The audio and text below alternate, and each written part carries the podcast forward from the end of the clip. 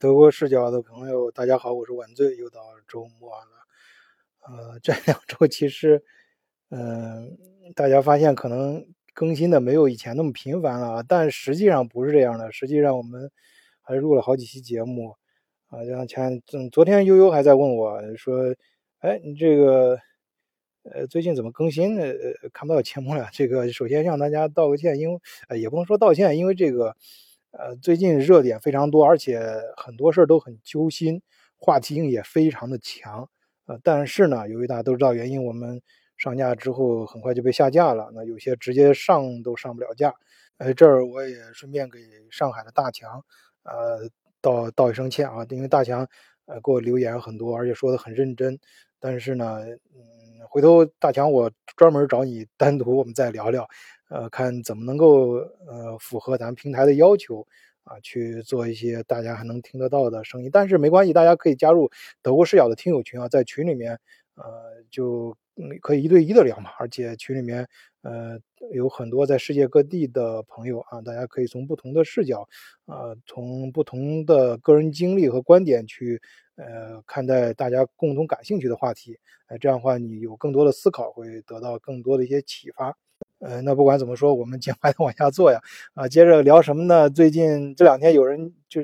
其实这两天天气很好啊。那个会好，嗯，这两天还去呃维也纳了啊。说那个是发群里面发图片，说这个呃天很蓝啊，环境非常好，天天气非常好啊，出去撒撒欢儿。然后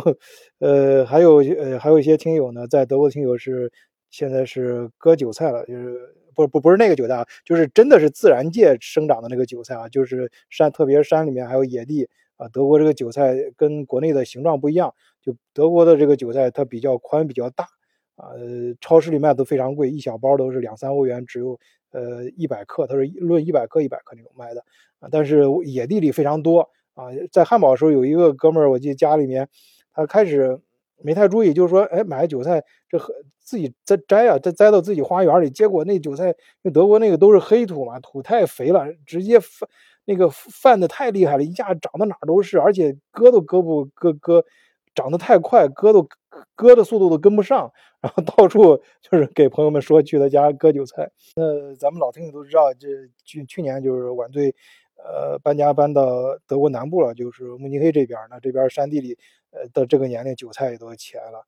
但是正题之前先扯两句啊，咱今天想聊的一个正题呢，我想想，这个正题应该呃平台是应该让播出的啊，又是呃，因为最近发生很多热点问题啊，就这几件这几件大事儿过去之后，那在呃德国的房价会不会涨啊？尤其是咱们德国视角有很多都跟。嗯，德国业务有关吧？有好多人也想在德国进行投资，因为德国在过去连续现在应该是六年了吧，都是在全球的投资标的排名里面，呃，都是呃综合排名不是第一，它仅次于美国，但是它就就安全性、投资的稳健性来说是排排名全球第一。就是说，你的投资在投资德国是最保险的，不一定回报率最高，但是最最稳健。呃，投资德国对咱普通老百姓来说。啊，最能看得见的就是房产和股票。那股票呢？德国的股票，呃，法兰克福的股市，它的交易费太高啊，就是佣佣金太高了。你投资如果是金额太小的话，呃，有点不划算啊。所以说，那德国的跟德国的经济，尤其是过去啊，以后咱不好说。过去来看，呃，那投资这个，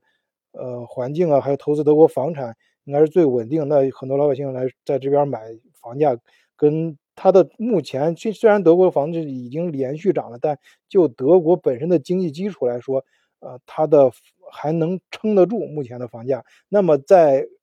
嗯将发生的这几件大事之后，德国的房价会不会再涨呢？现在我看很多平台。呃，包括德国的媒体都在讨论这个事情，因为德国老百姓也在关心啊。他们看的天天这个，这过去这两年房价蹭蹭的往上涨，有很多城市都几乎翻翻番了。那呃，就是平常就是就普通德国老百姓一般都不愿买房，那你会不会去去买房呢？该不该买房呢？呃，所以他们也很关心。那中国人、外国人就更不用说了。尤其今年，我刚上一期节目里面说，我今年预计，呃，到德国的。呃乌克兰，就乌克兰的难民就很有可能会呃到将近一百万。就是过去这几年房价突飞猛，就是往上涨得非常厉害，就是因为其中一个原因就是进来的移民非常多嘛，大量移民，然后呃就是就是对于房子来说，其实跟其他商品本质上一样，就供求关系决定的，因为进来的人多，需求量在增长。啊，你不管买不买得起，反正这个需求量是在涨，然后供应量呢又跟不上，因为德国的呃土地政策还有相关的一些许可是非常严格啊，那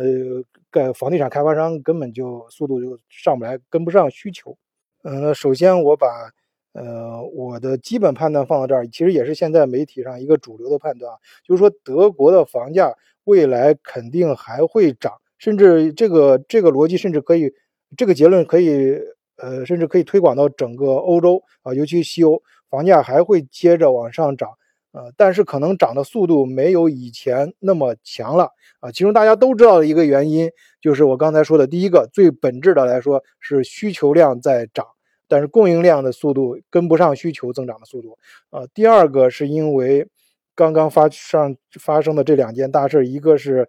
呃那个这个疫情啊。刚刚过去这两年疫情，呃，政府各种各样的救济啊，对商家救济，因为你要封人家店关店，你肯定要给给补助嘛，然后呃还有帮人家发员工的工资，然后给给各个那个低保的申请低保的人也越来越多，失去失失业的人呢，你要给人家失业救济金什么的等等，这种政府往外发的钱印的就是印的钱越来越多，那肯定会引起通货膨胀。啊，那还有另外一个就是平台不让说的那个事儿啊，那个大事儿啊，大家都知道发生之后，这个也大量的花花政府要花大量的钱，这些都是非常大的，然后这些都会毫无疑问会刺激，呃，下一步中就是欧洲啊，尤其是德国和西欧的通货膨胀会继续推高，换而言之，也就是说物价会进一步上涨，尤其是能源。啊，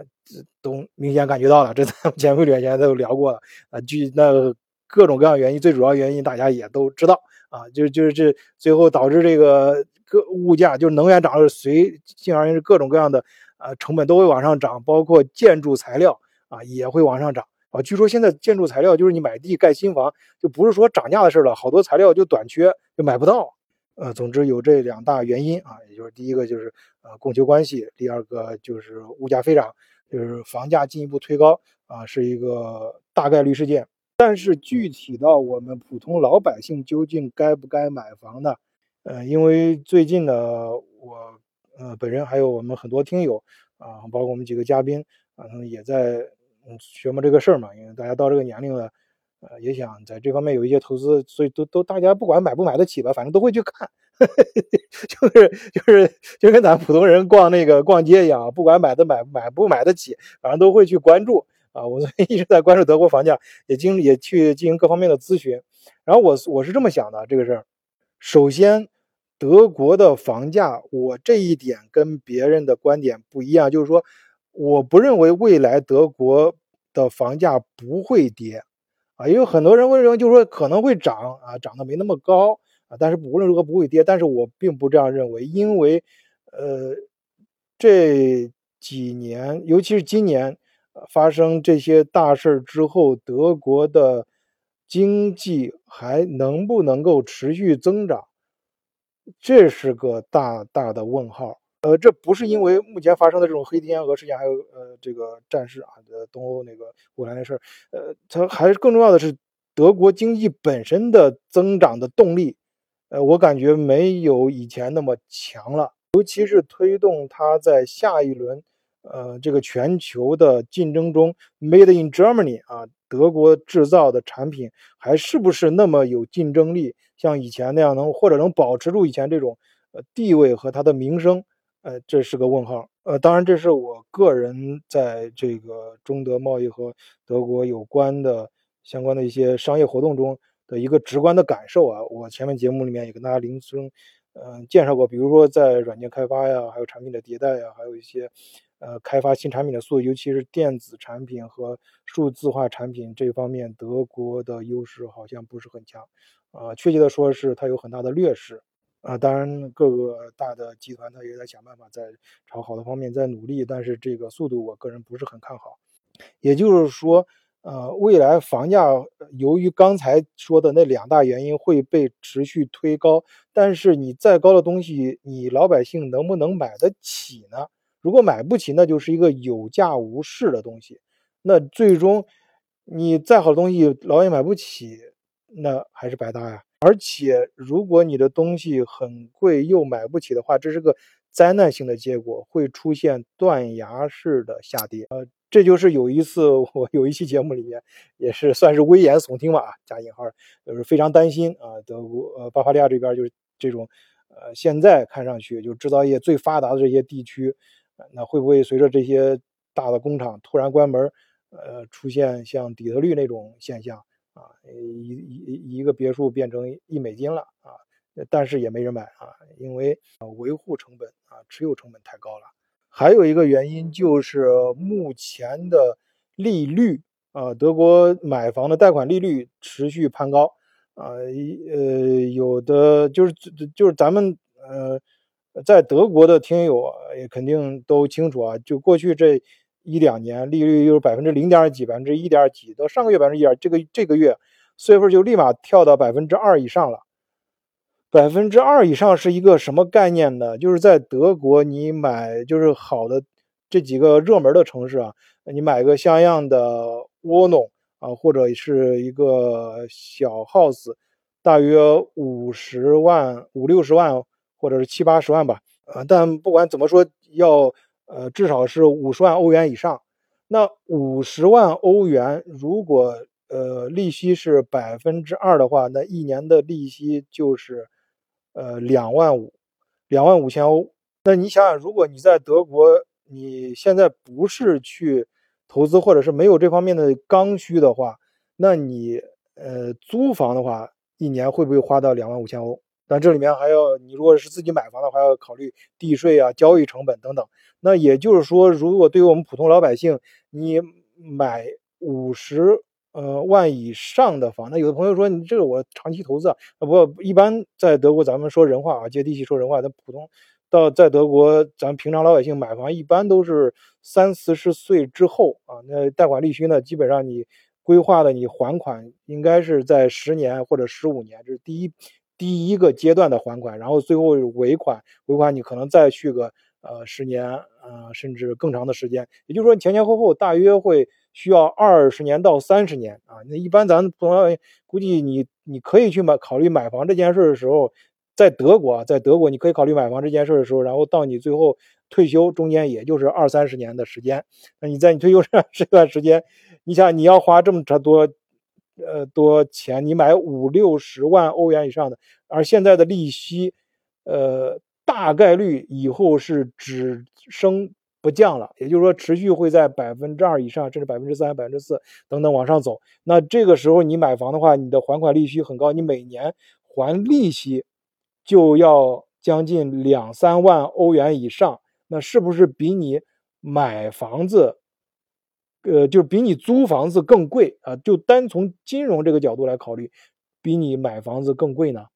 那当然，有的朋友就是抬杠，咱不算的是大账。有朋友算抬杠说，这个利息是递减的，你慢慢还的本金越来越少了，到最后会那个什么？那这要看你的胎供嘛。但是我是这样大概的估算，大概的这样子去算，就是这个逻辑是什么逻辑？就是你买房的时候，你要算这个交易成本，就是你这个利息的金融成本是不是比你租房更划算？这也就是为什么。呃，十年前，呃，至少是十年前或者五年，甚至五年前，就大部分德国人都不会去考虑买房，都会去租房，因为德国的，呃，它的，呃，相关的服务就是地税啊。它虽然你买房就是永久，呃，持有这个房产，但是呃，包括你地地产，但是中间相关的其他维护成本太高了。德国你就买一套房子，你换一换，呃，水，呃，换一换房顶，换一换那个呃管道。差不多这个价格就，呃，十万欧、二十万欧以上了，这很正常啊。其实以后能源越来越贵，可能一些老房子什么需要，呃，更改这个能源方案，那整个这个就是天价。所以这方面的，呃，成本都考虑进去的话，现在买房是不是一个好的时候？我是需，我觉得是需要慎重慎重考虑的。呃，当然回到刚才那个话题，就是对于咱们呃有些听友是考虑你考虑投资的话，就是考虑你的金融，呃，你的持有，就是你你手上持有一个钱，或者是你会定期的呃收到一些钱，你把这些钱作为你的投资未来的投资，呃呃，你如果从这个角度考虑的话。那又不一样了啊！这这个问题又不一样，这个逻辑又不一样了。因为你作为投资的话，你考虑的是你跟其你这你手上将要持有或者已经持有这笔资产，你是以钱的形式、货币的形式、股票的形式，还是以房产的形式持有它？哪种形式更保险呢？啊，那目前在德国来看，那个还是房产形式，对我们普通老百姓来说还是更靠谱一些。呃，当然这是非常。那个理论化的，非常理论化的去讲这个事。你要真正去做这个事情呢，你要考虑地段呢，啊，这个地区它的经济未来的发展的趋势啊，啊，还有你这个房子本身的状况，就是大环境看完之后还要看小环境啊，你这个区啊，它这个呃这个房子本身还有这个内部这个呃这个环境之外的，你内部产房子房子本身它的。啊，多是哪哪哪几年的房啊？通常来说，比如说，呃，咱们在德国的听友都知道，一般买房九九零年之前的房，它用的材料什么的可能不是很好啊。九零年之后的房比较好，然后零零年之后和一年之后又不太一样啊。那最好是越新越好嘛啊。包括这个呃，持有房子的物价的，就是呃呃呃物业的呃成本呢，就是每个月其他方面的 house gas 啊要交多少钱啊？这这这都要嗯。综合考虑的啊，所以呢，很多细小的我不可能在节目里面跟大家，这个时间也不够嘛，所以还是希望大家更多加入咱都知道的听友群啊。我们现在已经有十几个群了，所以今天又开了一个新的群啊，就想不管你反正，所以咱们群非常多嘛，所以咱听友你加那个三哥啊三仙的微信的时候，呃，他你想去哪个群可以问他啊。然后你也想也欢迎，反正我一般都欢迎大家直接加新来的听友就直接加最新的群，因为我这人可能到一定年龄比较迷信啊，相信缘分啊，可能在这个时间段你碰到一块了，大家在一个群里面，可能就是一份缘分啊。当然你进群的时候觉得这个群的气氛呢跟你个人不是很喜欢，你也可以找三言去换啊。啊，这儿也顺便再感谢一下。三仙兄弟啊，咱们叫三哥啊，小哥 小三哥，呃，非常好人，非常好，在很积极为大家服务。我们群里面啊，包括大家在一起相处，在这个平台上相处也越来越熟悉。然后咱们在世呃世界各地，尤其是在欧洲这一块的资源也越来越好。啊，大家在群里面想办什么事儿呢？想找华人在海外帮一些忙啊，尤其现在由于疫情的原因，我们可能来回不是人来回不是很方便，但是我们需要办一些跨国需要办一些事的话，哎，都可以在咱平台上找到相应的朋友啊。你直接呃找人的话，你就找这个联系人找三三哥就可以啊，找三仙啊，各个群里面都能找到三仙，也可以直接找我啊，也没问题啊，我们都会尽我们所能啊，能帮的都会帮。好，今天就暂时跟大家聊到这儿，谢谢大家收听，祝大家周末愉快，再见。